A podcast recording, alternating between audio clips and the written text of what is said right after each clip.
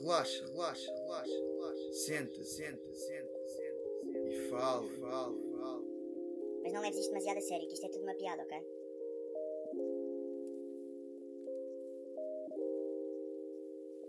Caros ouvintes, espero que esteja tudo bem convosco. Connosco está tudo bem.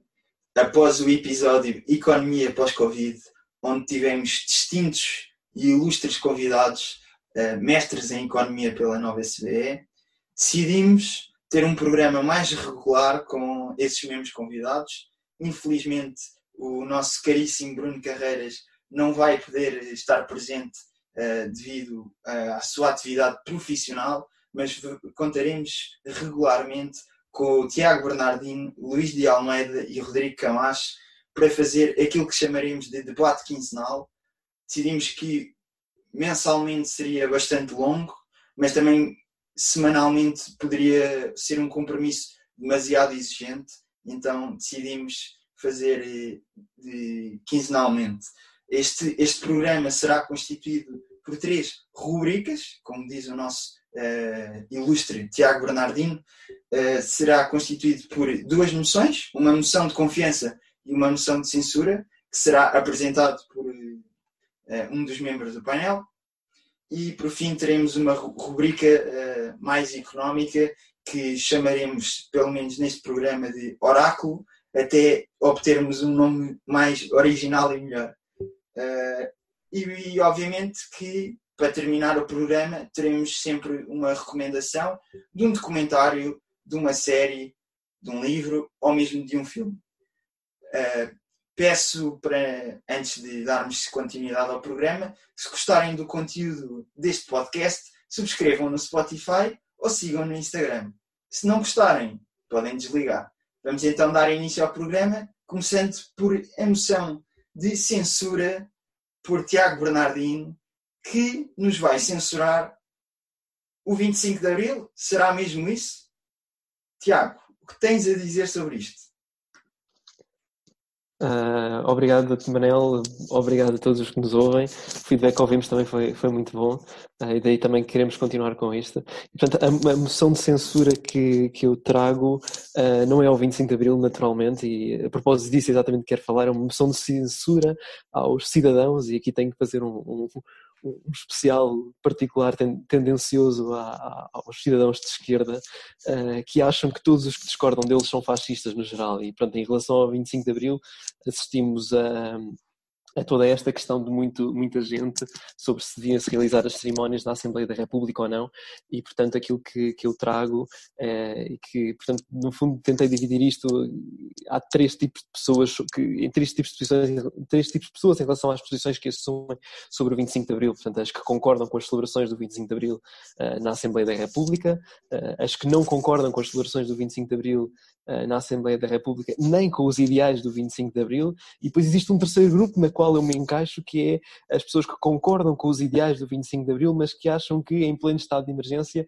eh, estas celebrações pelo menos deviam ser repensadas e não são fascistas. Eu não me considero uma pessoa fascista. Aliás, nas minhas aulas eu ponho bastantes vezes a votação uh, as perguntas, portanto, que faço, e, e, nunca gostei, acima de tudo, uh, de hipocrisia. Não é? Daí a minha razão de não achar que, que as que as celebrações deviam acontecer. E nunca gostei desde muito cedo na sensação de estar na, na fila da cantina do almoço e a respeitar a ordem de chegada uh, para, para, para, e sujeitar-me, não é? A estar bastante tempo na fila para depois só comer os restos do, do que sobravam ou fazerem ovos mexidos uh, e os professores da escola ultrapassarem todos os alunos quando eram os primeiros a dizerem que, que devíamos estar uh, a respeitar a fila. Uh, e portanto, na verdade, eu até acho que isto é uma, perde uma oportunidade incrível de podermos repensar as celebrações do 25 de Abril. Nos últimos anos vimos que muitos, estas celebrações, especialmente da Assembleia, não estavam a ser as visualizações, as pessoas não davam atenção a isto e podia-se perfeitamente pensar nisto como uma forma de, uma forma de repensar estas, estas celebrações. E daí apresenta esta moção de censura, portanto, a, a todos os que acham que os que discordam deles, e neste, neste caso em, em, particular este assunto das celebrações do 25 de Abril na Assembleia da República, uh, são fascistas. É verdade, é um, um tema bastante habitual, então, no Twitter, que toda a gente que é contra a opinião que, que, que quem está a exercer o seu comentário é automaticamente fascista. e, portanto, passamos para uma dessas pessoas que vai colocar as suas questões relativamente a esta moção de censura. Luís, uh, tu que, que encaixas perfeitamente no, no perfil de pessoa que chama fascista a qualquer uh, pessoa que, que ache mal uh, a forma como está a, ser planeadas as celebrações do 25 de Abril, o que tens a dizer sobre esta moção de censura de Tiago Bernardino e se quiseres podes efetuar questões para posteriormente responder. Ok, obrigado, Manel.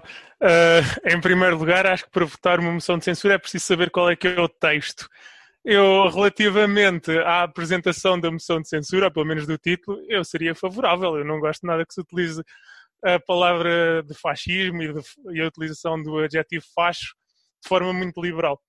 Portanto, eu votaria favoravelmente. Agora, a discussão não é bem a que o Bernardino está a fazer, julgo eu, porque uma coisa é dizer que houve algumas pessoas que sim, efetivamente são de esquerda, que utilizaram a palavra fascista para apelidar outras que são contra as comemorações. Nomeadamente mas, o Presidente da Assembleia, Ferro Rodrigues. Mas, desculpa, desculpa. mas oh, oh Manel, uh, eu não sou uma dessas pessoas, como tu bem sabes, e eu acho que ninguém aqui é fascista, ninguém na Assembleia é fascista, se calhar um deputado no meio dos 230 é fascista, mas uh, para além desse, acho que não, não, haver, não haverá muitos fascistas na Assembleia da República, por isso eu não vou dizer isso. Agora, também falando na, nesses 230 deputados, também é preciso, é preciso olhar para esses números, que há 230 deputados, nos anos passados, uh, e os 230 deputados à Assembleia da República, um, e agora o que está a ser proposto é que com convidados e deputados estejam menos de 90 pessoas, acho que eram 88 pessoas. Se compararmos. que eu tinha visto eram 130. Sim, então devias ter visto mais recentemente, porque agora há uma notícia a dizer que são 88. Uh, mas de qualquer forma, uh, nas, nas, votações dos debates quinzenais, não destes, mas dos debates quinzenais da Assembleia da República, tem estado 116 pessoas para ter o quórum, mais de 50% dos deputados. Portanto, no dia que é mais importante para a democracia, se calhar no dia mais importante também para Portugal, que é o 25 de Abril, fechar a Assembleia da República não me parece um bom princípio. Portanto, eu sou favorável à moção do Tiago Bernardino? Sim, sou. Mas sou a favor também de, das celebrações do 25 de Abril, de forma mais contida, mas não de forma completamente online. Obrigado, Manel. Certíssimo. Uh, Rodrigo? O que é que tens a dizer sobre, sobre esta moção de censura? Qual é que é a tua opinião? E se quiseres poderás colocar questões ao Tiago. Nenhuma questão a colocar porque concordo com ele na íntegra. Um, eu, gostava de, eu gostava de começar, se calhar, pela, pela discussão que realmente interessa e depois ir à parte do, dos fascistas. Eu ouço três argumentos que são para mim aceitáveis, um, do lado das pessoas que são a favor um, da celebração do 25 de Abril nos moldes em que, atualmente, uh, em, que atualmente estão previstas. O 25 de Abril é demasiado importante para não ser celebrado. A Assembleia da República não parou de trabalhar, como o Luís disse, com 116 uh, deputados, porque é que o faria agora?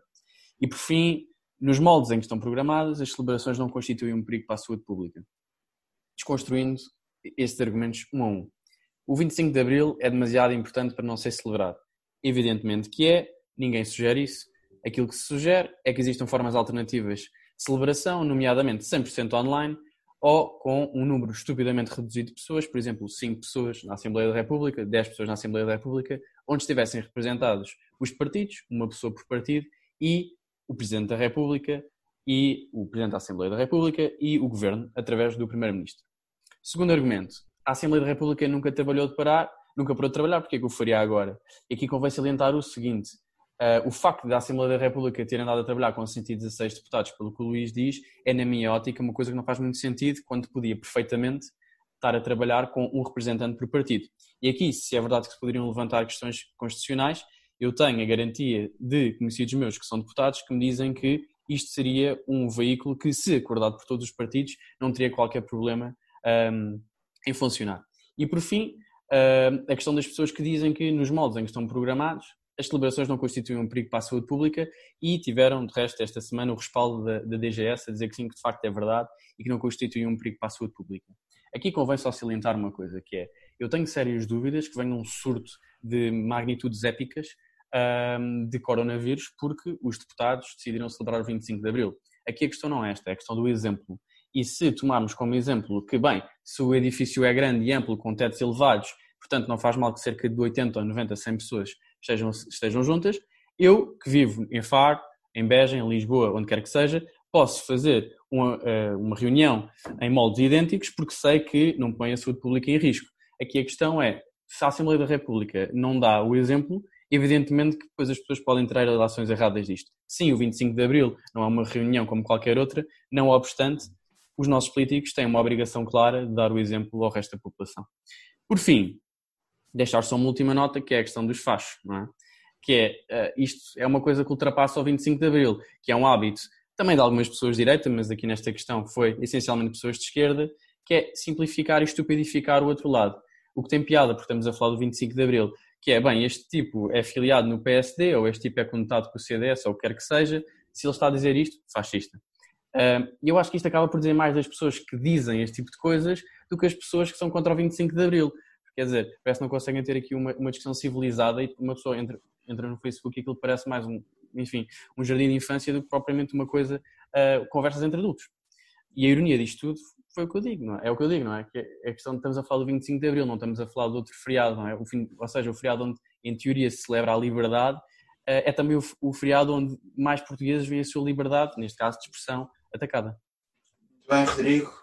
Uh, peço, venho apelar ao vosso poder de síntese. Uh, Luís, penso que ainda tens algum tempo para falar, portanto, uh, se quiseres fazer aqui um, um, último comentário para passarmos à votação desta moção. Ok, muito obrigado, Bernardino. Bernardino, não, desculpa. Manel, relativamente ao argumento do Rodrigo. Eu agradeço exemplo... o elogio, agradeço o elogio. desculpa, desculpa a ofensa, Bernardino.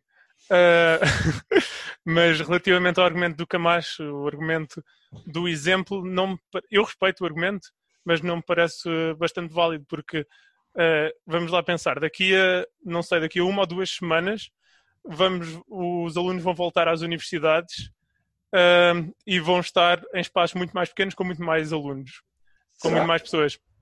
Não, sei, não, não vai ser? Não, não, não, não, há certezas até agora sobre se tiverem todas as condições de saúde, Exato. as faculdades vão, as, aliás, os campos vão abrir para atividades essenciais, não, não para atividades letivas. letivas. Pronto, em todo o caso, continua a haver trabalhadores a irem trabalhar todos os dias e os deputados também são trabalhadores e que estão a fazer um trabalho muito importante para, muito importante para a nossa democracia. Portanto, para mim, fechar o Parlamento neste dia não faz sentido. Talvez podemos uh, discutir qual é que é o número ideal de deputados.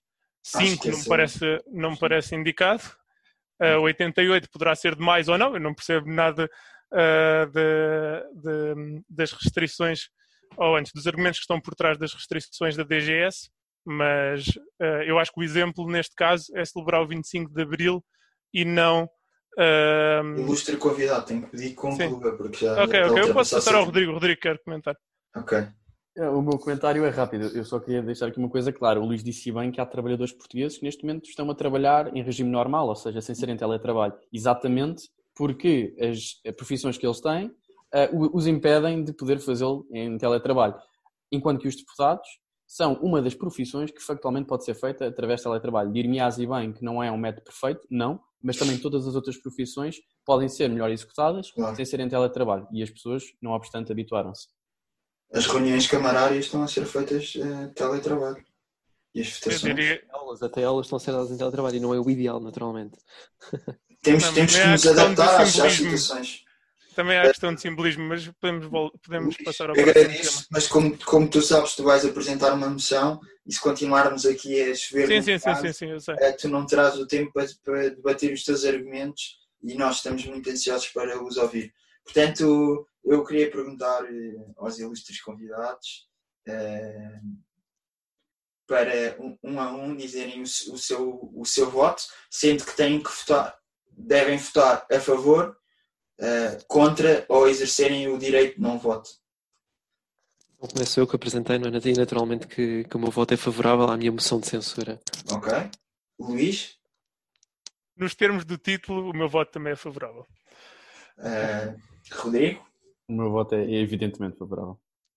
Uh, passámos então esta moção de censura uh, por unanimidade.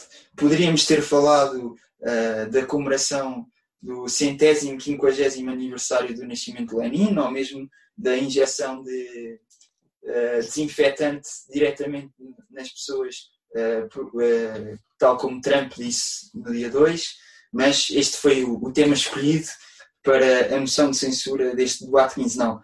Passamos então, sem mais demoras, para a moção de confiança que vai ser apresentada pelo nosso Luís uh, e que nos irá apresentar sobre as conclusões do Conselho Europeu que foram retiradas de ontem. Portanto, Luís, tens a palavra.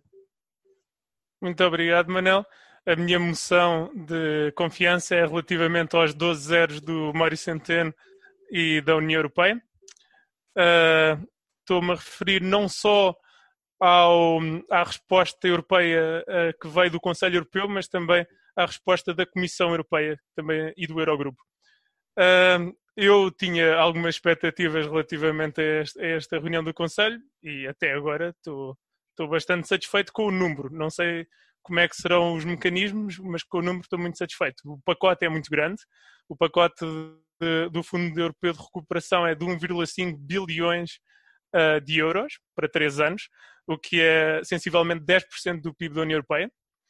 Um, e se nós pensarmos que isto ainda acresce 0,5 bilhões do, das linhas do Eurogrupo, de há duas semanas, um, e também uh, vai estar coordenado com o quadro plurianual financeiro da Comissão Europeia, isto vai ser uma resposta que será uma resposta que pode ser comparada ao Plano Marshall. Portanto, em termos de montante, eu estou muito satisfeito. Agora, eh, existem muitas questões relativamente à forma como isto vai ser, eh, eh, como isto vai ser implementado. A maior questão que está a, ser, que está a ser discutida neste momento é como é que será gasto. Se vai ser gasto a partir de subvenções ou a partir de empréstimos. As subvenções são transferências que depois não será necessário pagar de volta e os empréstimos traduzem-se em dívida. Depois também, outra questão que eu tenho é qual é que vai ser a maturidade do, da parte dos empréstimos. Quanto maior for a maturidade, melhor será. Uh, isto compara-se muito bem com a proposta do governo espanhol, que não sei se sabem qual é que é, mas é que basicamente iriam haver obrigações que, que seriam perpétuas e, portanto, os Estados só tinham de pagar as taxas de juros. Um, e depois também outra grande questão é como é que é financiado, porque a questão é que o, o orçamento da União Europeia, o quadro plurianual financeiro, é sensivelmente, ou será sensivelmente, um pouco mais de 1% do rendimento nacional bruto da União Europeia. Uh, e este fundo é 10%, portanto, logicamente que não pode ser financiado totalmente pelo, pelo quadro plurianual financeiro. Um, e uma das boas respostas que está a ser equacionada é ser financiado pela União Europeia, por dívida europeia, e depois essa dívida vai ser uh, parte substituída ou transformada em transferências para os Estados, o que irá ter como consequência transferências do norte para o sul uh, e também empréstimos, que terá como consequência os empréstimos, uh, mais dívida. eu não sei se tenho mais tempo para falar ou não, porque há muitas coisas para dizer. Manel, diz-me tu. Que eu gostava de discutir estes temas, para além de os apresentar como se fosse uma aula. Sim, tens mais, pá, diria mais um minuto uh, para dar tempo para, para os teus colegas poderem ainda comentar. Ok, então pronto. Uh, eu acho que outra questão que também deve ser discutida e também convidava-vos para discutir é um, a questão relacionada um, à introdução de impostos europeus para financiar este pacote. E eu vi esta semana dois contributos, um contributo do Miguel Poiás Maduro, não sei se viram, em que ele recomenda uh, impostos europeus ao nível de, de, taxas sobre o carbono e sobre a economia digital. E depois também o Emmanuel Saez, uh, do outro lado de, de, do espectro político, que recomenda um imposto progressivo sobre a propriedade. Segundo os cálculos dele, o imposto progressivo sobre a propriedade durante 10 anos apenas seria suficiente para financiar estes 1,5 bilhões de euros uh, o que podia ser uma boa forma de ultrapassar esta crise. Mas acho que mais vale discutirmos. Ok, certíssimo. Uh, Rodrigo, passo-te então a palavra. Eu vou ser muito sintético. Um, aqui, até estamos com, com pouco tempo, e eu depois vou pedir aqui um comentário do Luís, porque daquilo que eu pude ver, uh, não encontrei o, o valor de 1,5 bilhões.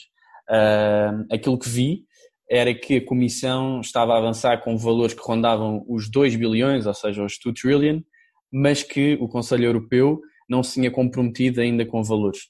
E uh, depois o Luís há de comentar isto, mas isto foi o que eu vi, um, e, se, e, se, esse for o caso, uh, eu não deixo de ficar manifestamente triste com o resultado uh, deste Conselho Europeu, porque palavras bonitas não consubstanciam nada, não é?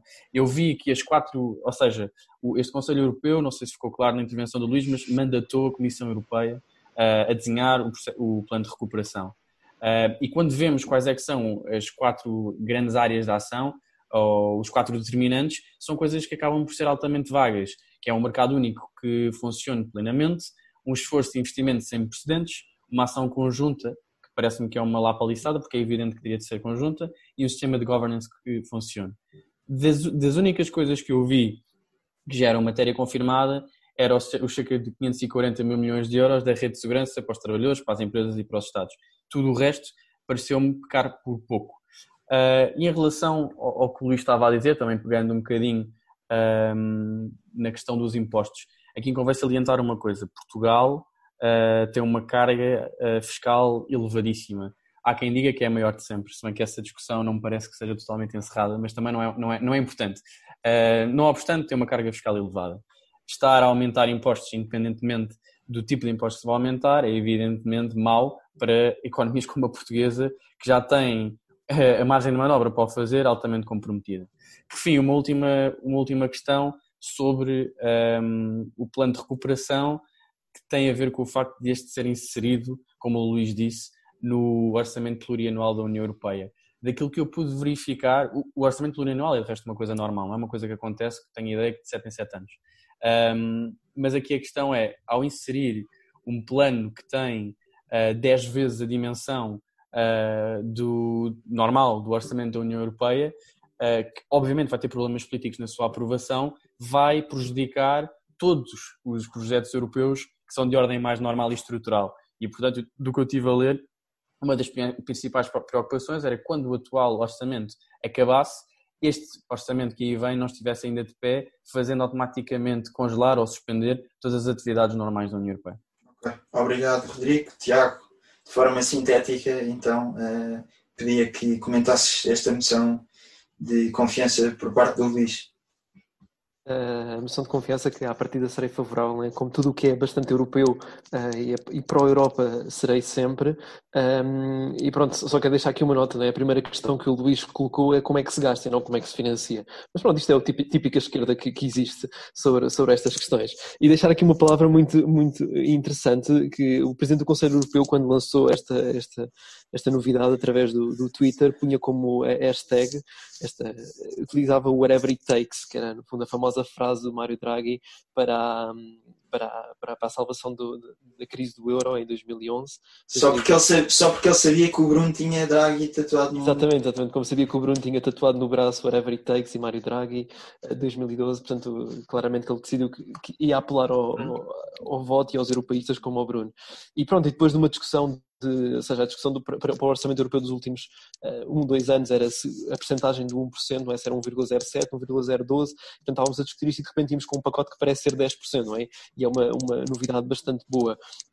E pronto, para mim as grandes questões que se colocam, primeiro, ainda há algumas dúvidas sobre qual, qual, será a posição de alguns países, nomeadamente a Holanda, a Suécia e a Dinamarca ainda não ainda, ainda têm algumas uh, algum, estão um bocadinho de pé atrás ainda com, com isto e sobretudo em relação à forma como será financiado, não é? E que o Luís sumarizou bastante bem como é que as, as duas grandes formas que podemos pensar uh, e exatamente o que eu tinha, tinha pensado também e aqui discordo um bocadinho mais do Rodrigo, eh, que eh, forma de, de financiar através de impostos eh, fará sentido, até porque isto será um passo maior para uma união, uma união fiscal da, da, da União Europeia, que é um próximo passo que podemos tomar, e faz-me sentido que aquilo que seja tributado seja algo europeu, no sentido em que não é, não é algo que pertença propriamente a um país ou ao outro, não é? Portanto, uma taxa sobre o carbono, que, portanto, ou seja, uma taxa sobre a poluição em, em, em termos vagos, que é algo que não não é propriamente de um país, mas que quando um país imita, vai afetar todos, não é? Sendo uma externalidade, não é? Sendo um bocadinho mais técnico, e ao mesmo tempo, ou, ou, por exemplo um imposto digital que da mesma forma não se sabe muito bem a quem é que pertence os conteúdos digitais e portanto fará sentido não se, que as receitas desse, desse tipo de coisas vão parar a uma, a uma instituição eh, internacional como, como é o caso da, da, da União Europeia. Um, depois as formas como já se sabe que o dinheiro será usado e agora sim a segunda coisa mais importante devia ser colocada, uh, portanto já sabe que é exatamente para esta questão dos, do, do, do, do SHARE, que é o programa de apoio a benefícios de desemprego, que será para financiar. O Mário Centeno resumiu isto em três pontos, é? que será para, para ajudar uh, as finanças públicas, será para ajudar os trabalhadores e será para ajudar as empresas, através de uh, financiamento. Uh, Só uma coisa, este programa, este programa não está dentro da não está dentro do programa de ontem, não está dentro do, do programa que foi apresentado ontem. É um programa à parte. Exatamente, este, exatamente. Este, já, já, aliás, já tinha sido apresentado, creio eu, há pelo menos duas semanas. Um... Porque esse é o da emergência e este é da recuperação. A emergência vai começar já e a recuperação é só no próximo ano. Exatamente, exatamente. Pronto, no, no fundo, a, a, questão que também uh, coloco e que eu acho que seria interessante para discutir, mas acho que já estamos com um tempo bastante grande e que não queremos também ceder muito tempo, uh, que era como é, como é que de facto podemos ser, ser, financiar isto, acho que será uma discussão importante, e eu à partida serei favorável a, uma, a, uma, a um imposto estilo o que o Miguel Poiares Maduro uh, propôs, uma, uma digital tax ou um green taxation. Okay. Muito obrigado, Tiago. Uh, passamos então para a votação. De, não posso responder ainda? Uh, Luís, uh, creio que tu, tu utilizaste o teu tempo para, para a tua apresentação. Então, Manel, então fazem, fazem, fazem perguntas e eu não posso responder? Cedeste o teu tempo? Uh, ok. okay o, então, o moderador é o menos moderado. Vamos, vamos deixar 30 segundos então para poderes, que é porque temos que respeitar os tempos do teu, dos teus colegas e ainda há mais uma, uma rubrica para ser apresentada e, portanto, é, Pronto, então em 30 então, segundos vou ter mesmo de ser rápido segundos, e sucinto. Relativamente às críticas do Rodrigo, sim, não sabemos qual é que é o conteúdo, sabemos qual é que é a forma, foi assim que eu comecei a intervenção. O pacote é muito grande, é como se estivéssemos no Natal e temos uma prenda muito grande e não sabemos o que é que está lá. Mas o facto de ser grande já é um bom sinal. E vamos saber dia 6 de maio, a Comissão vai, vai preparar, um, vai preparar o, o programa. Pois relativamente ao Bernardino, relativamente à questão dos impostos, eu concordo na totalidade. Acho que os impostos europeus, principalmente em questões que são europeias, que eu acho que, que se relacionam com as questões do ambiente e também com as questões dos impostos digitais, porque no caso dos impostos digitais é mais fácil fazer evasão fiscal, acho que uma resposta europeia faz todo o sentido. Obrigado, Luís. Passamos então para a votação. Peço imensa desculpa, mas uh, temos o tempo contado. Uh, Tiago, votas favoravelmente Contra Sou favorável ou... à, à moção de confiança aos okay. 12 zeros. Ok. Uh, Luís, a tua moção, portanto, calculo que sejas favorável. Rodrigo? Eu, este Conselho Europeu não me transmitiu confiança nenhuma, portanto vou ter de votar contra. Portanto, a moção de confiança passa com, com maioria neste debate quinzenal, mas não com unanimidade. Uh, portanto, passamos então para, para a última rubrica, que apesar de ainda não ter um nome fixo, uh, Hoje vai ser muito curta porque o tema não é não há muito a dizer. Uh, vamos falar sobre o que aconteceu ao petróleo uh, e, portanto, começamos por ti, Rodrigo. Sim, ou seja, para quem não esteve atento, o petróleo, uh, pela primeira vez, mais concretamente o West Texas Intermediate, foi transacionado a preços negativos. traduzido para a linguagem comum, uh, havia pessoas nos mercados financeiros que estavam a pagar para que outras pessoas ficassem com os barris de petróleo que lhes pertenciam. E este valor chegou até aos menos 40 dólares o barril. Ou seja, existiram pessoas a pagar 40 dólares para que outras pessoas lhes tirassem barris das mãos. Isto é uma coisa, ou seja, é uma curiosidade técnica, um, no fundo porque os contratos de futuros se realizavam no dia a seguir e estamos a falar de empresas que não têm armazéns para guardar barris, simplesmente fazem dinheiro com a variação do preço do petróleo e que não poderiam mesmo esperar que os contratos futuros se realizassem porque não tinham espaço para guardar os barris. De forma muito simples é isto. Mas, no entanto, esta curiosidade técnica é, é um sintoma de uma crise bastante profunda no setor. Uh, temos uma ideia, se falarmos do Brent, que é o índice de referência para Portugal, no toque ao petróleo, uh, o Brent neste momento está a ser transacionado a 20 dólares o barril. Isto é um valor que não se vê desde 2002. E há, em 2008, ou seja, há 12 anos, chegou aos 140 dólares o barril, porque temos aqui uma, uma noção da, da variação. Um, e, portanto, é um sintoma óbvio de como o setor está, está em crise. E se um, a culpa desta crise já vem de trás, ou seja, desde 2015, que os valores já não se situavam perto dos 140 dólares o barril, nem pouco mais ou menos, giravam numa banda de 40 a 80 dólares o barril, muito por culpa do lado da oferta, especialmente com, a, com as guerras entre os países da OPEP com os Estados Unidos, para tentar que o setor do fracking não crescesse, e também com a Rússia envolvida à mistura. Mais recentemente, um, foi a questão da procura, ou seja, com toda a pandemia, Covid-19, etc, etc, ao contrair a procura fez com que os preços fossem ainda mais abaixo. E no meio de toda a convulsão económica, uma guerra que não era esperada pelos mercados entre a OPEP e a Rússia, que por não terem chegado a um acordo para cortar a produção, a OPEP decidiu aumentar a produção, ou seja, inundar os mercados com produção, fez com que os preços fossem ainda mais abaixo. Portanto, aquilo que se prevê no futuro imediato para países exportadores de petróleo é obviamente um futuro negro, se pensarmos em países mais fragilizados como Angola, que dependem altamente da exportação de produtos derivados de petróleo, eh, percebemos que não se avizinham dias bons para esses países. Em sentido inverso, e para acabar, eh, países que são cronicamente dependentes de petróleo, como é o caso de Portugal, poderão beneficiar, ainda que marginalmente, desta descida de preços. Obrigado, Rodrigo. Tiago? Sim, de facto, é o que o Rodrigo está a dizer, isto na verdade é um. Em primeiro lugar, as primeiras pessoas que até foram, foram os amigos que me mandaram a notícia um, e, e, o meu comentário foi: vivemos tempos únicos, não é? Porque isto, é, na verdade, é uma coincidência ou uma, mais uma, uma questão técnica disto ter acontecido, não obstante de a, a média do preço do barril estar, estar, estar a valores eh, mínimos quase históricos, não é? Um, a grande questão que aqui está, e só para não, não criar muitas confusões, é que não é propriamente o barril do petróleo que está a ser transacionado a valores, a valores negativos, ou seja, ninguém pagou por, eh, para, para vender o barril de petróleo, mas é um contrato. Podes dar o teu exemplo, seja, podes dar o teu exemplo, Tiago. Não, não vou, dar, não vou dar esse exemplo, que é muito longo, uh, mas eh, não, muito simplesmente é simplesmente um, um, um, contrato de futuros, é basicamente alguém que há uma promessa que eu digo que vou comprar no futuro, uh, em X meses, que também está contratado, uh, o barril ao, ao, preço de X. E na verdade o que chegou aos, a este valor de menos 40 foi o preço deste contrato, ok? Portanto é o preço de um contrato sobre um contrato. É, assim, é o que se chama um, pronto, um derivado financeiro e o muito complexo da, da, da finança. E portanto é aquilo, as consequências que se vêm, não é? E esperançosamente, ao pedir, e o mais direto que podemos pensar é, não é? Os, os preços da energia e de combustíveis baixariam em Portugal, a experiência diz que há, há, muito pouca elasticidade em relação a, aos preços do, do, combustível em Portugal em relação à, à matéria à matéria-prima, uh, por diversas razões. Uh, portanto, não se prevê que os preços deixam assim tão, tanto quanto isso, apesar de já terem, terem estado a descer nos últimos tempos, mais se calhar pela quebra da procura do que mesmo do por um lado da oferta.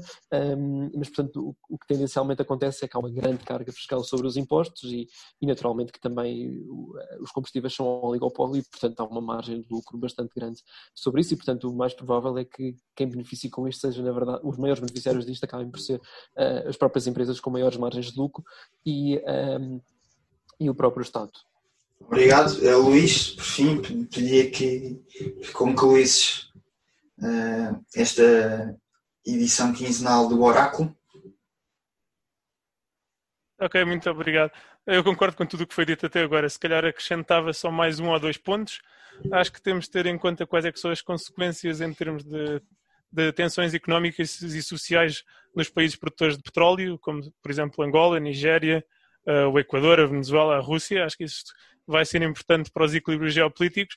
Para além disso, acho que também temos de ter em, em conta qual é que será o impacto disto uh, na, nas energias renováveis, porque as energias renováveis em termos relativos vão ficar mais caras e numa altura em que tínhamos como desígnio fazer a transição energética e fazer o European Green Deal, vamos estar numa posição em que não temos dinheiro para fazer o European Green Deal e também uh, vamos estar numa posição em que o European Green Deal vai ficar mais caro em termos relativos porque o petróleo é barato e mais competitivo.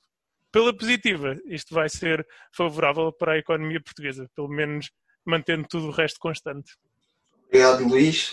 Uh, agradecer a todos os ouvintes que ainda estão desse lado eh, dizer-vos que voltaremos daqui a 15 dias para continuar este debate quinzenal. Uh, passaram as duas moções, a moção de confiança e a moção de censura, uh, a moção de censura ao que as pessoas apelidam a quem não concorda com o formato das cerimónias de 25 de Abril e a moção de confiança ao que foi decidido no, no Conselho Europeu.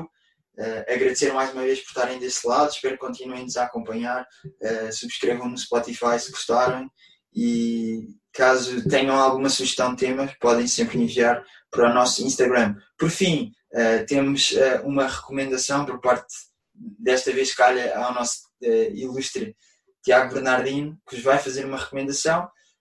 temos o, o objetivo, quando, quando tivermos recomendações literárias, podermos uh, sortear uma delas aos nossos ouvintes. Uh, mas te, neste momento passa a ser só ainda um objetivo. Tiago, por favor. A minha recomendação é, é aqui com base no, numa conversa que nós tivemos e depois originou aqui a minha visualização do, de um documentário chamado Mão Invisível, uma história do neoliberalismo em Portugal.